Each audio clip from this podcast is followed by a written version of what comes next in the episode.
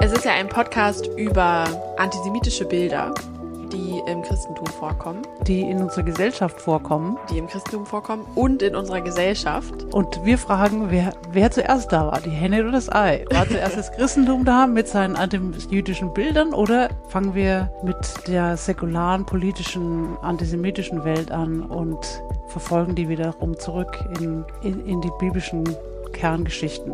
Unser Podcast heißt Bildstörung. Da steckt irgendwie schon viel drin, nämlich dass es um Bilder geht.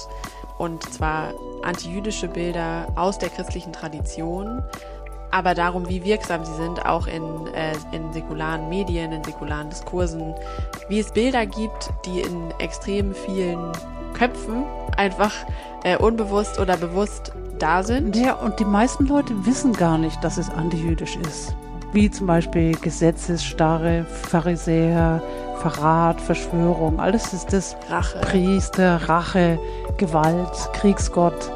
Das sind alles negative Stereotype und denen möchten wir nachgehen und verstehen, woher sie kommen, aus welchen biblischen Geschichten sie gespeist werden und ob wir diese Bilder stören können.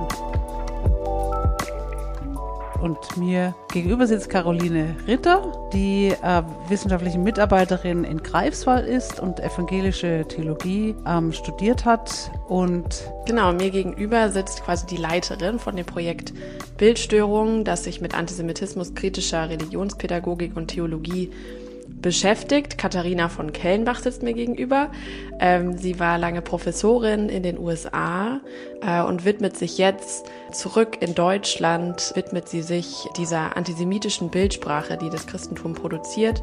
Und ich freue mich sehr, dass wir darüber so viel reden können und ähm, das auch zugänglich machen können im Gespräch und vielleicht Inspiration bieten können, einfach für Religionsunterricht oder auch einfach für Interessierte, die sich für Antisemitismuskritik mit so dem Fokus Christentum interessieren. Ja, und dafür erscheint jetzt alle zwei Wochen mittwochs eine neue Folge unseres Podcasts. Und fürs erste sind sieben Folgen geplant, aber an einer Fortsetzung arbeiten wir schon. Denn antisemitische Bilder die gestört bzw. entstört werden müssen, gibt es genug. Wir freuen uns über jede Rückmeldung, jede Kritik und jedes Feedback.